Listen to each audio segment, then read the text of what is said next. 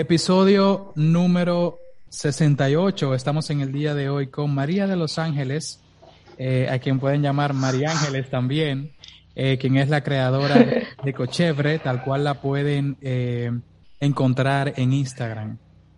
¿Cómo te sientes hoy? Cuéntame todo. Estoy súper contenta, súper contenta, de verdad. Alegre de, esta, de esta invitación.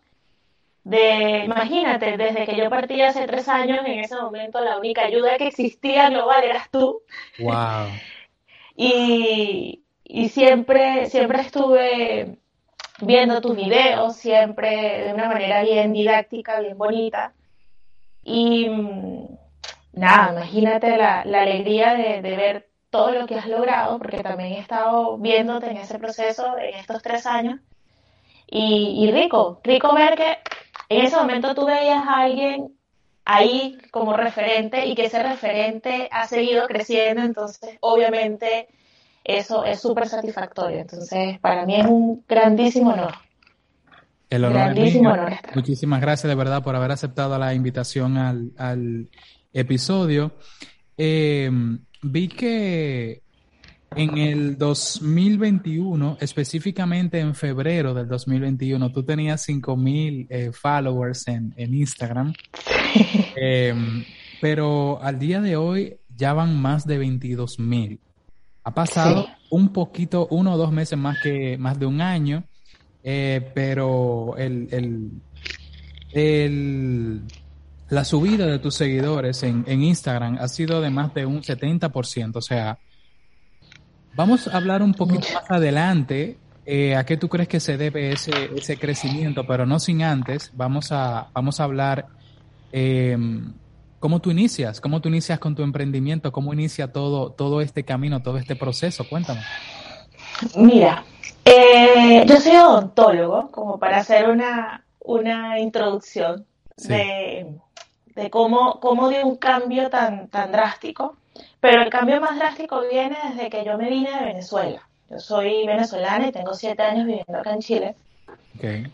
Y yo justamente ayer lo comentaba, yo a veces yo tengo como, como parte de, de, de lo que me estabas comentando, no había, no había hecho las estadísticas y, sí. y es bien, bien gratificante ahorita escucharlo.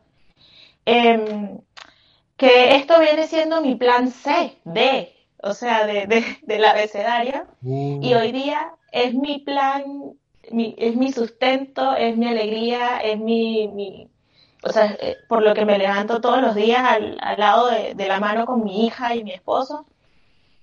Pero claro, mi plan A, yo se los decía ayer a, mucha, a, a, a, mi comunidad, mi plan A era estar en Venezuela, eso cambió.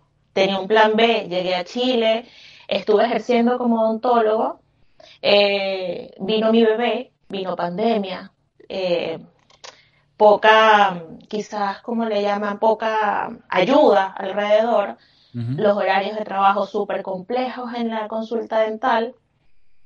Y nada, estaba en la casa y siempre he sido muy manual, de muchas manualidades. Entonces, todas las cositas de mi bebé, aunque suene cliché de verdad, todas las cositas de mi bebé las iba haciendo yo, las iba haciendo a mano.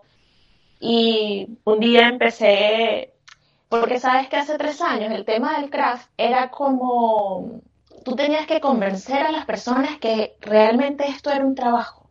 Claro. Y era así como, mira, existe una máquina, por lo menos a mi esposo así como gatico, existe una máquina que se llama Cameo y puedes hacer esto y esto, quizás pueda ayudarme a, a hacer aquello, vender, como que dudaban un poco de eso, o sea, uh -huh. como que había cierta, cierto estigma con el tema del craft. Y, y nada, llegó mi cameo, llegó mi primera cameo eh, justamente a los, en octubre, en marzo empezó la pandemia y definitivamente tuve que dejar a un lado la odontología por dedicarme a la niña, por cuidar a la niña y en esto yo, yo comencé haciendo esferas de Navidad con vinil, con vinil adhesivo. Y de ahí, bueno, era como a ver qué resulta.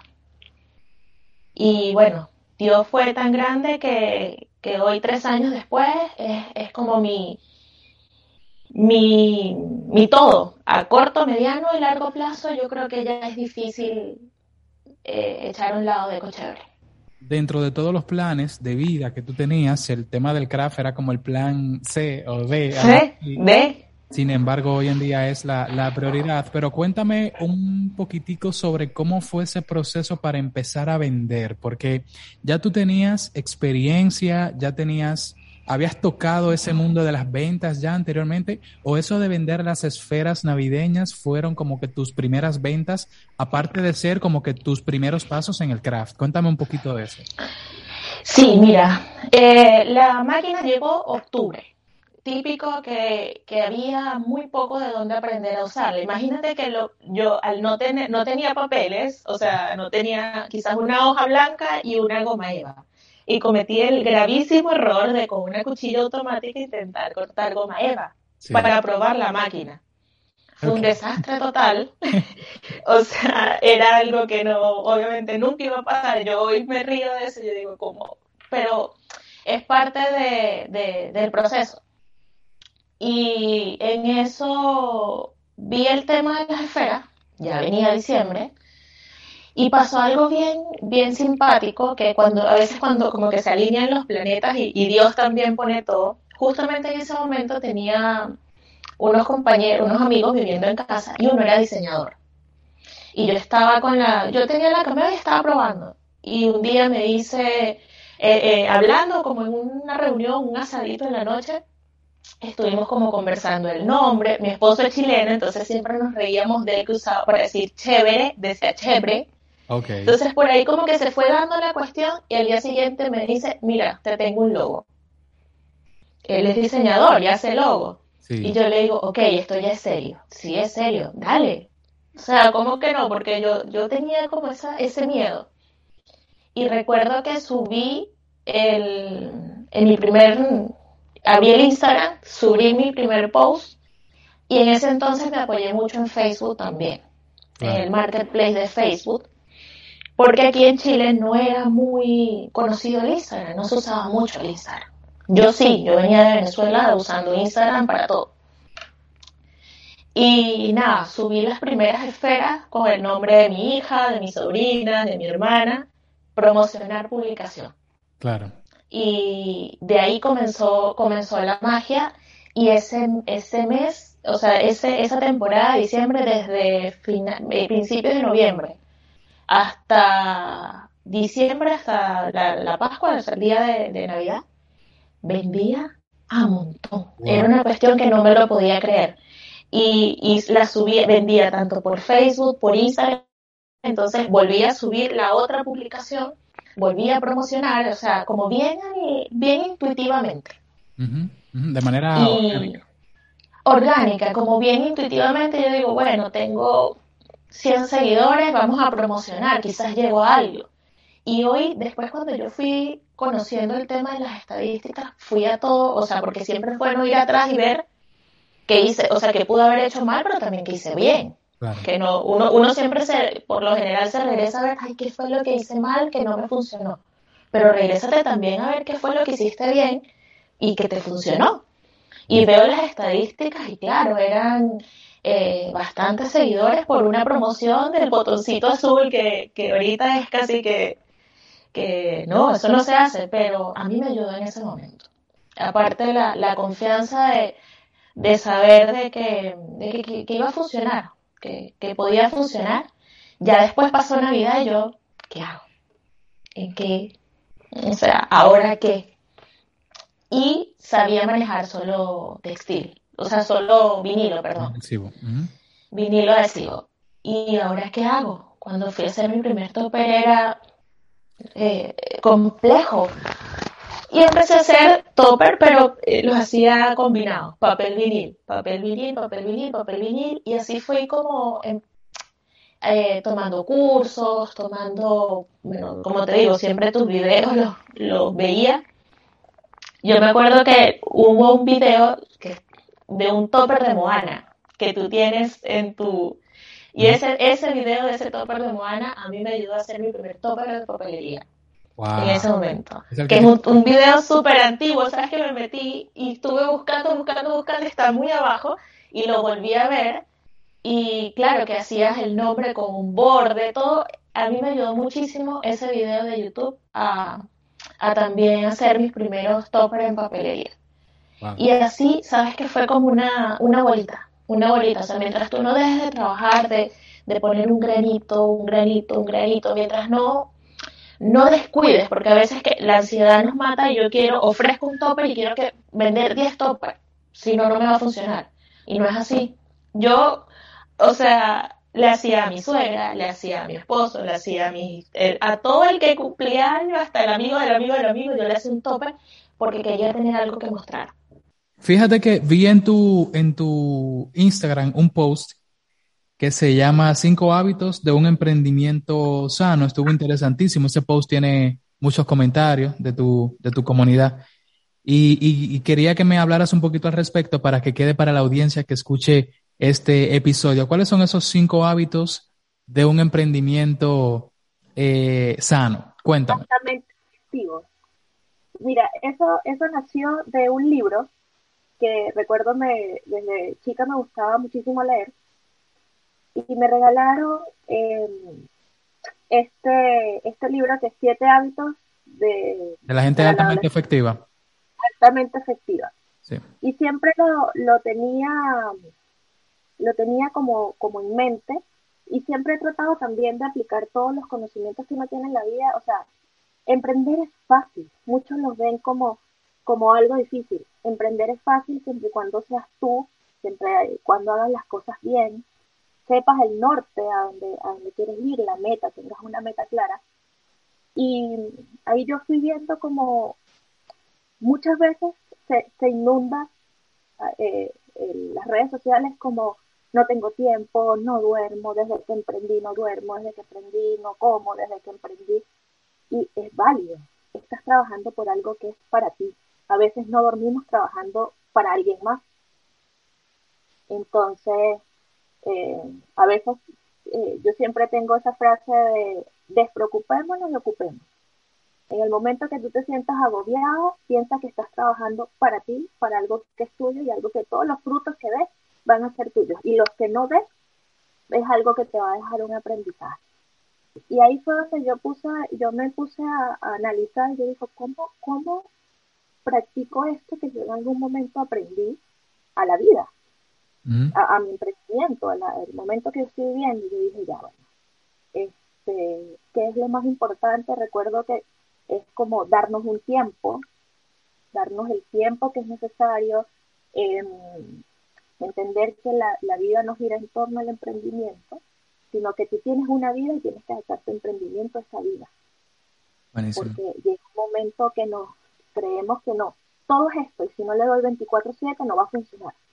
Entonces, está también la ansiedad de, tu, de entrar a las redes sociales y ver como todo el mundo está haciendo muchísimo, yo no estoy haciendo nada, ¿no? ¿Qué estás haciendo?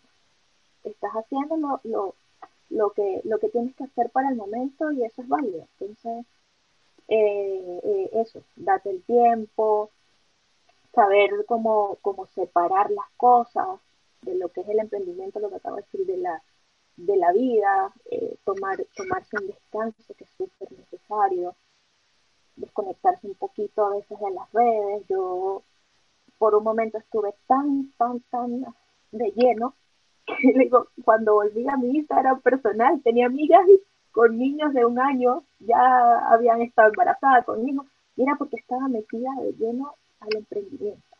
Entonces, esas cositas también hay que saberlas separar.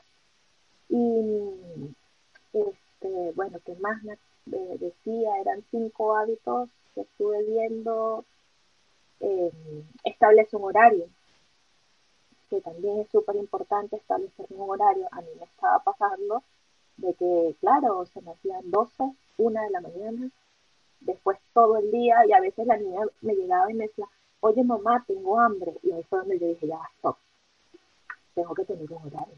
O sea, si yo estuviese hoy trabajándole a alguien más, esa persona no tiene horario y yo voy a cumplir el horario porque obviamente yo voy a decir, no, yo tengo mi, mi vida, yo también tengo que hacer mi vida y tengo que separar esto de en el emprendimiento normalmente a veces no lo hacemos. Entonces, para mí el momento, un día que me llegó mi niño y me dice, mamá, tengo hambre, y veo la hora y eran dos de la tarde. Digo, ya, esto no, no puede ser, porque me estoy ganando algo por un lado, pero estoy perdiendo otra cosa por otro lado. Entonces, si hay miles de empresas que trabajan y funcionan en base a un horario, porque nosotros como un emprendimiento no podemos también, o sea, desde mi punto de vista, organizarnos de una forma que podamos rendir. Claro. Y, hay una hay una cuestión que, que cuando cuando tú estás, trabajando en algo que es tuyo, cada minuto lo rindes al máximo, cada segundo. Entonces, si tú te, estableces un horario, ojalá ocho horas diarias, que sepas en el cuando ya tú dices se acabó, seas un poco, siempre vas a ser más flexible, pero voy a decir ya, en el momento de ver televisión con la niña, sentarme a hacer esto, entonces, este, no, no, no sientas que, que estás quitándole tiempo valioso y que vas a dejar de ganar o vas a dejar de hacer o vas a dejar de... Eso no, no va a pasar. Eh, conocer los límites, eh, conocer los límites de, hasta dónde quiero llegar, qué es lo bueno, qué es lo malo. Como vagamente me parece que eran como parte de la... No, no, me encanta. Me encanta, está genial. Que uno tiene que, reconocer que hay que usarlos en la vida y hay que usarlos también en, el emprendimiento, en nuestro, en nuestro, en nuestro trabajo, en nuestro crecimiento día a día. Está genial. En tu Instagram también vi que hablas sobre eh, humanizar eh, tu marca. Vamos a ver un poquito sobre qué es humanizar eh, la marca para ti. Cuéntame. Mira, humanizar la marca, ¿cómo veo yo el Instagram? Instagram para mí era una red social. Social quiere decir que yo lo usaba para compartir fotos con mis amigos para ver las fotos de mis amigos, de mis familiares, de sus paseos, de la playa, del bautizo, del cumpleaños. Y Instagram, obviamente, después fue tomando este, este camino en el que está ahora, que es una red social con una visión también comercial. Y, ellos lo saben y se han adaptado y han adaptado muchas cosas a esto. Pero eh, cuando, como yo como usuaria, cuando estoy viendo un Instagram, eh, o yo sigo a alguien, yo sé que, no sé, no tengo algún producto, ese producto tiene un proceso detrás. Ese producto tuvo unas manos que lo hicieron. Entonces, si es una red social que tú entras el Instagram como para relajarte, cuando vas en el, metro, en el bus, lo, todo, tú ves, haces un, un sondeo y todos están viendo Instagram o TikTok en este momento también. Entonces, si tú quieres vender algo, muestra también cómo se hace, muestra tu cara, muestra eh, ese topper de encanto por decir algo, qué manos lo hicieron, cómo, de alguna forma, cómo lo hicieron, porque topper de encanto hay millones. Claro. O puedes ir, de hecho, o meterse en AliExpress o cualquier página comercial y comprarlo. Pero ¿qué va a ser la diferencia? Tú vas a mostrar cómo lo haces y tú vas a mostrar tu cara y vas a mostrar eh, todo lo que hay detrás de ese topper de encanto que va a llegar a tu mano. Mostrar la cara y que, realmente tú de una forma a esa, a esa ventanita comercial que tú le tienes a tu emprendimiento, pero que también ese emprendimiento no se escribe solo, el video no se edita solo, hay unas manitos que hay atrás, entonces es súper importante este, para mí humanizarlo de esa forma y seguir dándole el, valor social que tiene la red, pero eh, y, mostrar tu producto de esa manera. Genial. ¿Y, ¿Y qué tú le dirías a las personas, por ejemplo, que no le gusta tanto mostrarse en las redes, por ejemplo? Porque hay personas que son extrovertidas, que no van a tener ningún inconveniente con eso, y se levantan y saben encender esa cámara y se graban y esto por aquí, esto por allá. Eh, yo he visto a personas que se dedican al craft que incluso hacen un en vivo mientras están cocinando y tú dices, oye, pero ya tú no estás compartiendo cómo se hace ese keto, porque es lo que tú dices, ya tú estás compartiendo tu vida a través del emprendimiento, que es otra cosa. Entonces ya lo llevaron a otro nivel, pero hay otras personas también que no se sienten tan cómodos o cómodas eh, delante de una cámara. ¿Cómo esas personas lograrían en ese, en ese caso humanizar? Mira, eh, mi mamá y toda mi familia, yo soy el ser más tímido que te podrías imaginar en el mundo. Y todos siempre se sorprenden de ver eh, como yo salgo, como, o sea, como que ahí eh, he sacado esa, esa cuestión que ellos jamás habían visto. Y claro, llegó un momento donde cuando yo, yo pensé esto, oye, humanizar la marca, mostrar, si me muestro, ¿qué pierdo? Los que mis familiares y amigos que me siguen ya saben cómo soy, ya saben qué ojo tengo chueco, que no, qué cabello, que como si lo tengo malo, bueno, liso, o sea, ya ellos saben cómo soy y ellos me ven en, todo. Y el que no, o sea, va, va a conocer también una persona y, y no te están... Mira, realmente yo el tiempo que tengo con los seguidores que tengo hasta ahora, gracias a Dios, de que yo diga algún hater que me, no, entonces, para mí, ese miedo que yo incluso a veces todavía siento, porque dicen, oye, que ya tú, ¿cómo haces? No todo es color de rosa, a veces uno también, incluso a veces yo estoy grabando los procesos y se me ve la mano temblorosa, y estoy grabando eh, con la cámara del video. Entonces, tienes que hacerlo, no pierden nada, o sea, piensa que también ese topper, en ese topper que tú estás mostrando, o en esa polera, o en ese trabajo, también está tu cara. O sea, es, eres tú quien lo hiciste. Entonces, este topper tiene eh, el nombre Antonio por todos lados, pero aquí no es Antonio. Claro. Entonces, rico mostrar de, de, que, de que realmente quién está detrás. Y siempre recordar, piensa en eso. Instagram es una red social. Social.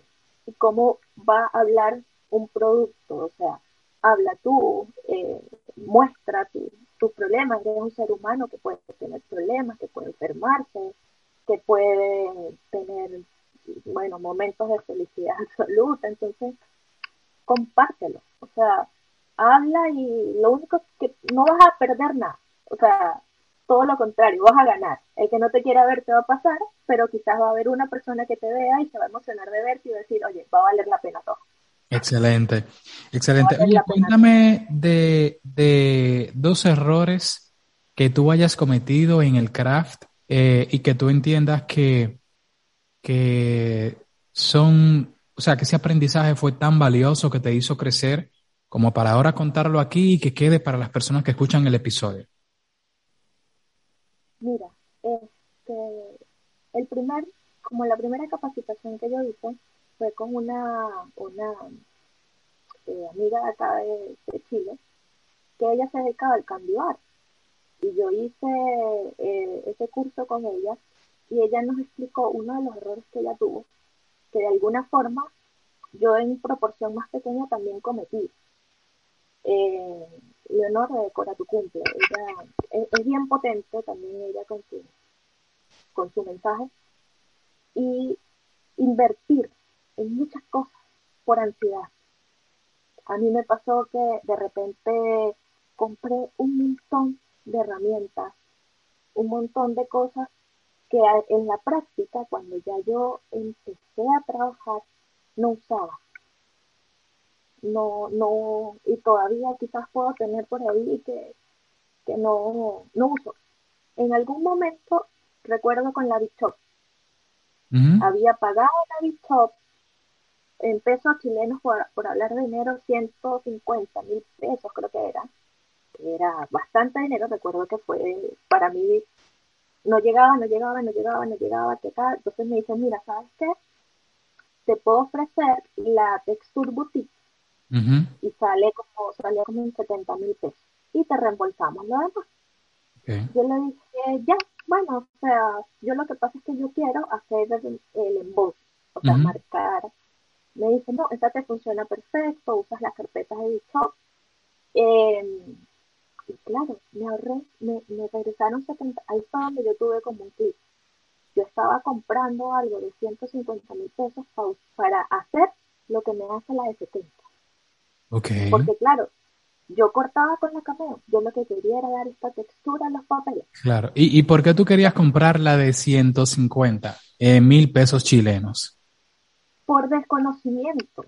Porque eh, eh, era así como que es la Big es como, claro. es lo que El branding es la que tiene, quizás es la, la, la, la máquina que tiene personas influyentes en tu, en tu emprendimiento, personas a las que tú sigues y admiras, tienen esa y de alguna manera tú quieres esa también, ¿ok?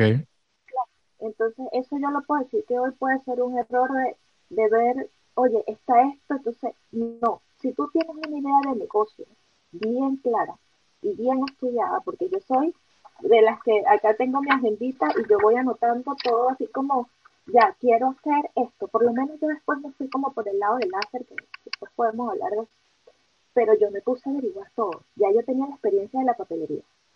Ya yo decía, no me puede pasar lo que en, pequeña proporción me pasó con la vida, pero tengo que, averiguar realmente qué voy a usar, qué quiero hacer. Yo quiero hacer esto. ¿Qué necesito para hacer esto? O sea, lo, justo y necesario, no por ansiedad. Llegó un momento, y claro, eso me ayudó después a decir, ¿será que compro la, la MI?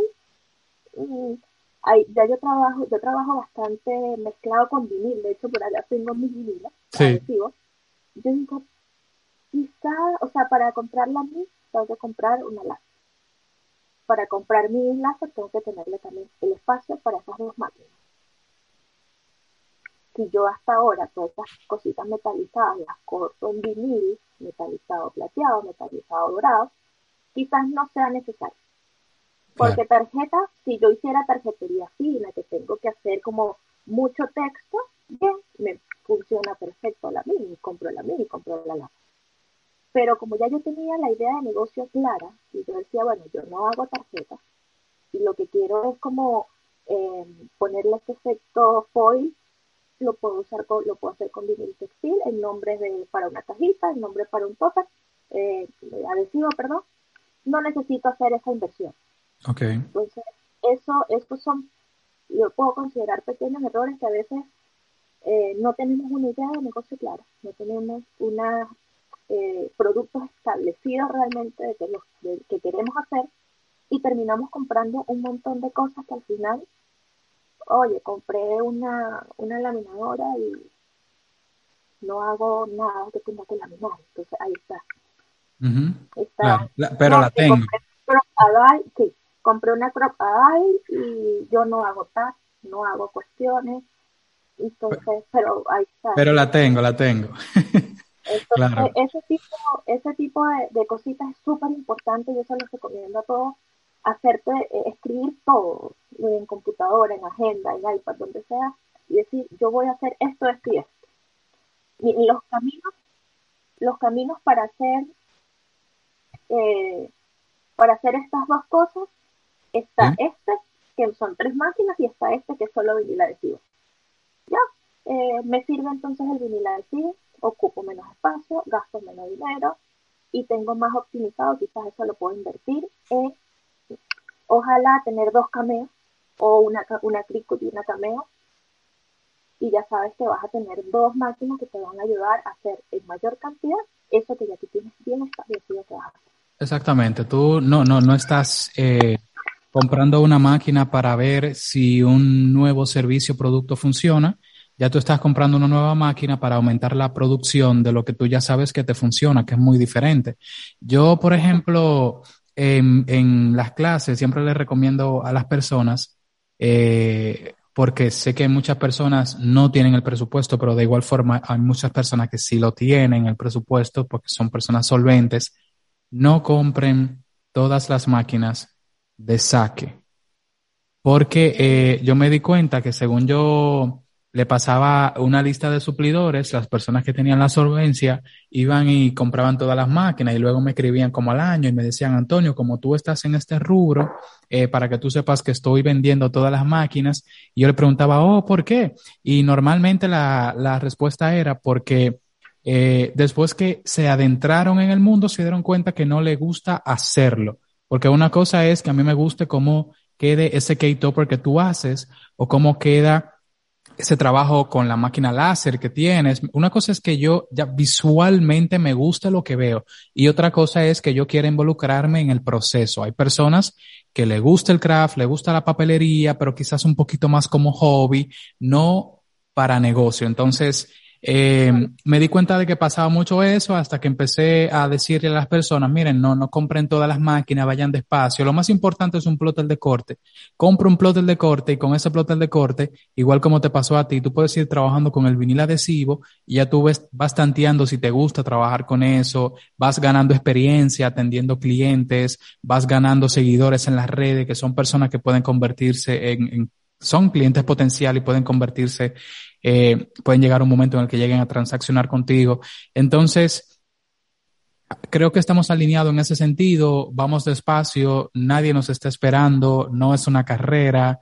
Eh, sí, no, no, no, es una carrera. Y, y, cada quien por lo suyo, porque, por ejemplo, tú te sientes muy cómoda trabajando con la papelería creativa.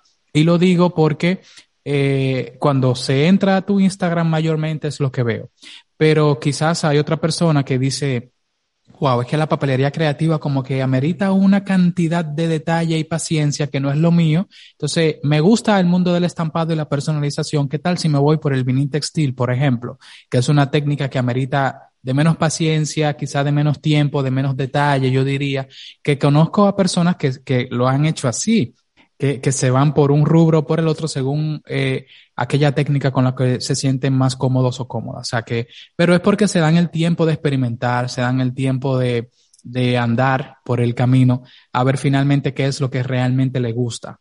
Procesar, porque de que nos gusta ver, a todos nos gusta ver cómo quedan, quedan preciosísimos los, los productos, pero procesarlo ya es otra cosa. O sea, me parece genial sí, sí, es súper es súper válido. Yo tengo, bueno, esta polera textil la hice yo, yo igual tengo textil, pero en algún momento, recuerdo después que pasó el, eh, las esferas, yo dije, bueno, que viene ahora temporada escolar, aquí comienzan los niños colegios en marzo, temporada escolar. Fui y compré blanco, rojo, negro, textil. Voy a hacer etiquetas, eh, para, para vender etiquetas, pero ¿sabes qué me pasó? Que era eh, se las hice a, una madrina de mi bebé. Claro, y le tuve que pasar yo la etiqueta para que ella la planchara. Y yo decía, como que me sentía mal de que era un producto que no podía terminar yo en la, en la mano. No era que yo vendía la, la, camisa y yo la estampaba porque yo hacer esto es maravilloso. Trabajar con el textil es hasta placentero cuando, cuando sacas ese papelito y te queda ahí. es, es maravilloso pero yo decía, no, esto no es lo mismo. Y después ahí me quedé con el textil, no lo ofrecí. Genial. No lo ofrecí no me, no me siento bien haciendo algo, entonces yo al principio eh, hacía lo mío y probaba el mío con, con la plancha de ropa. Eh, de hecho, este lo hice con la plancha de ropa. Este, porque yo dije, no, no, no es lo mío, voy a enfocarme en lo que realmente me gusta y nada, el vinil queda ahí para mí, para cualquier situación que yo necesite y lo, lo aprendí a trabajar. Obviamente las primeras etiquetas fue terrible, esas letras chiquitas, poner en María de los, o sea, se me iba todo, no le encontraba la configuración. Eh, bueno, todos esos temas que uno, uno con, con la experiencia los va reconociendo pero yo sentí eso, yo quiero, quiero hacer algo que, yo, yo misma entregue aquí, ojalá yo, si yo pudiese hacer el uniforme y entregar la polerita dobladita, claro. que yo maravilloso, porque mi necesidad es yo armar cosas, yo ver de aquí y mostrar. ¿Te gusta? Sí, no, no, completamente, o sea, te gusta, te gusta, tú disfrutas del proceso, eh, incluso se puede llegar a decir que es terapéutico, si te gusta, sí, pero si no te gusta, eh, no deberías hacerlo, pero si ya invertiste en esa máquina, ¿sí? Porque de manera, por ejemplo, por ansiedad, como, como tú decías ahorita, muchas personas que compran por ansiedad porque ven que fulano o fulana la tienen y fulano o fulana son personas a las que yo admiro y si ellos tienen esa máquina o tienen esa herramienta, yo debería de tenerla también, pero quizás si no se alinea esa máquina con la estructura de tu negocio, no tienes por qué tenerla, que era lo que comentabas ahorita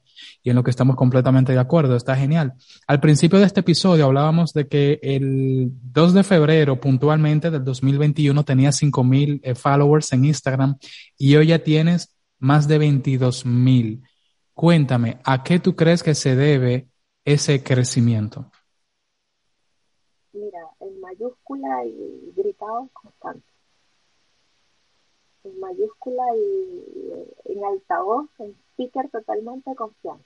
O sea, constancia, perdón. Constancia. Porque, porque eh, yo recuerdo que, o sea, he conocido, he aprendido a conocer muy bien el Instagram y recuerdo cuando pusieron la fusión de Reel. El Reel es una herramienta maravillosa. Yo recuerdo y, el día que se me actualizó, amanecí en la mañana y yo hice un video. Es terrible y está ahí. mi primer reel sí baja, baja, baja, baja, baja. Terrible, es una cuestión como que no coincidía, se volteaba, pero lo intenté. Y eso yo dije, ah, bueno, ya sé lo que me salió mal, tenía 18 vistas, en ese momento era así como que no, no importaba si eran las vistas, pero me gustaba poder ponerle música, me, gustaba poder ponerle efectos, mostrar la cuestión. Y, fui conociendo, o sea, cada, cada cosa que van, que van poniendo es súper importante. Conocer la red social, eh, hacer su contenido en base a lo que a lo que tú realmente sientas que quieres mostrar, que quieres hacer, Em, y, ser constante. O sea, no porque no tuviste un millón de vistas, no, no, no vas a subir, ¿no? O sea, sigue subiendo porque, o sea, es una, yo digo, no, o sea, como yo no voy a hacer esto si no tuve 100 mil vistas, pero me dieron 200 y esas 200 no valen. Vale. Claro.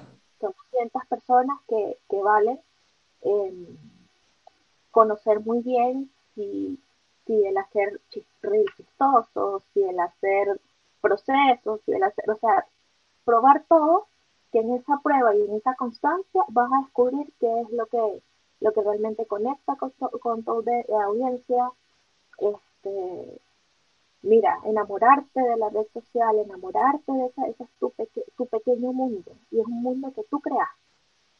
O sea, es un mundo que tú decidiste crear que tú le pusiste nombre, que tú le pusiste color, que tú le pusiste, eh, tú decides qué va hoy, qué va mañana, qué va después, cómo lo haces, si es un video, entonces, mientras uno le toma, le toma amor, te lo juro que ha sido para mí, como dices tú, o sea, exponencialmente, pero satisfactorio en el sentido de que todo eso ha sido trabajado 100 por ciento por mí.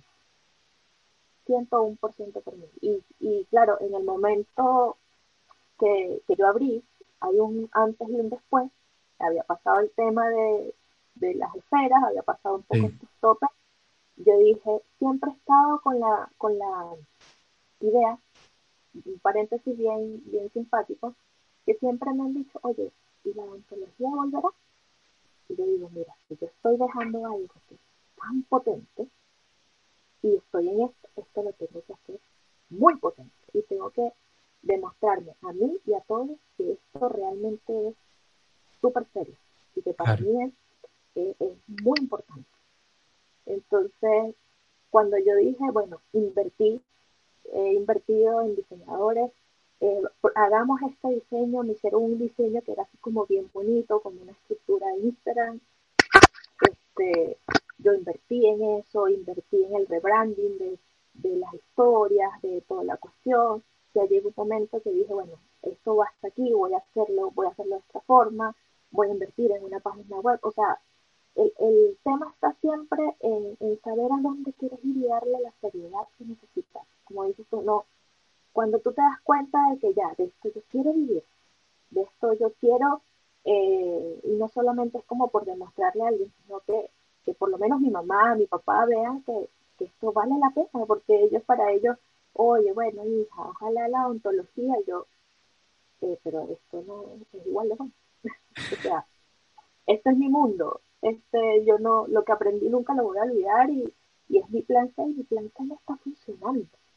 Mi plan C me está haciendo feliz, entonces eh, vamos a darle todo, con todo. Entonces hay que ser, no tener miedo al invertir, no dejar de ser súper constante, eh, de ser profesional, de expresarte de manera profesional, de crear una comunidad, de no esperar que todo te llegue y no dar. Yo trato también de todo el que puedo, por lo menos que sea crafter, que tenga un emprendimiento, seguirlo, eh, apoyarlo, porque muchas veces, no, qué rico, que a mí todos me comenten, que a mí todos me den like, pero sigo nada más a 20 personas. No, o sea, apoya también, o sea, apoya, ve, y eso crea comunidad. Y al principio como muchos ya conocen este tema tan, tan desconocido, pero que uno trata de, de, de, entenderlo del algoritmo, eh, no se trata de algoritmo, o sea, se trata de personas, detrás de cada cuenta hay una persona, entonces si tú esperas que te apoyen a ti, apoya tú también. Apoya también porque eh, ese es como mi, mi método y trato de verdad de seguir, de conocer y de, de empatizar bastante con las personas que me han ayudado también a crecer. Porque yo puedo llegar, eh, esas 100 personas iniciales me ayudaron a llegar a las 200, esas 200 a las 300, porque ese contacto inicial que tú tienes al subir un post es el que hace que Instagram luego te muestre más personas. Buenísimo, buenísimo. Ha quedado genial, de verdad. Muchísimas gracias, María Ángeles.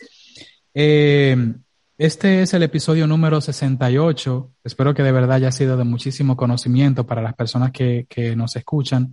Me ha, me ha encantado. Ya para eh, cerrar, ¿cuál sería ese último consejo que tú le darías a las personas que han llegado hasta el final de este episodio? El consejo, yo creo que también esta parte de lo que acabo, de, hablar, de, de saber que cualquier cosa que estés dejando de hacer, o sea, seas profesional o no seas profesional, eh, yo lo hablo de mi parte personal.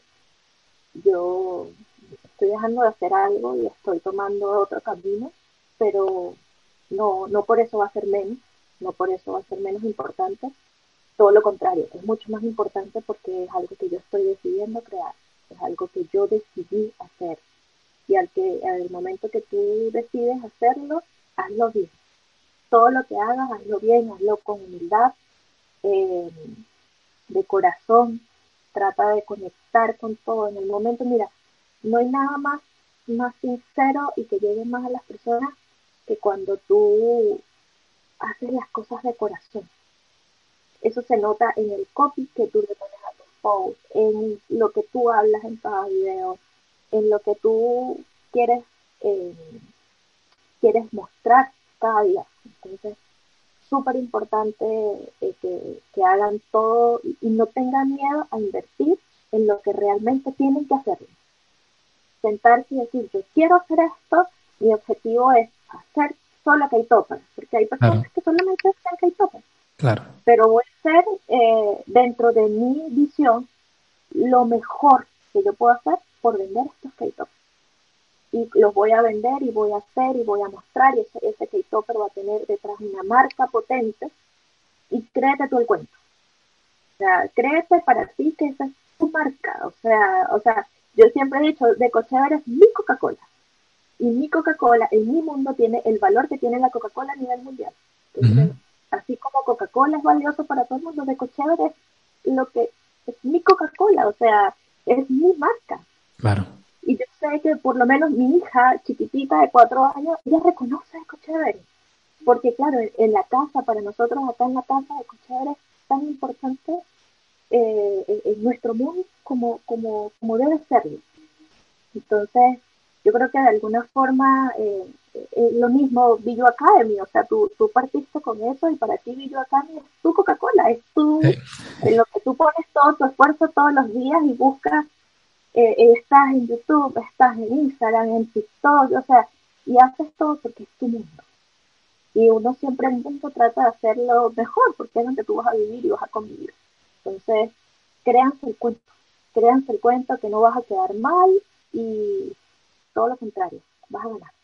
Siempre vas a, ganar. Cualquier granito de arena va a ser una, una buena cosecha. Buenísimo, episodio número 68. Este servidor se llama Antonio eh, Molina.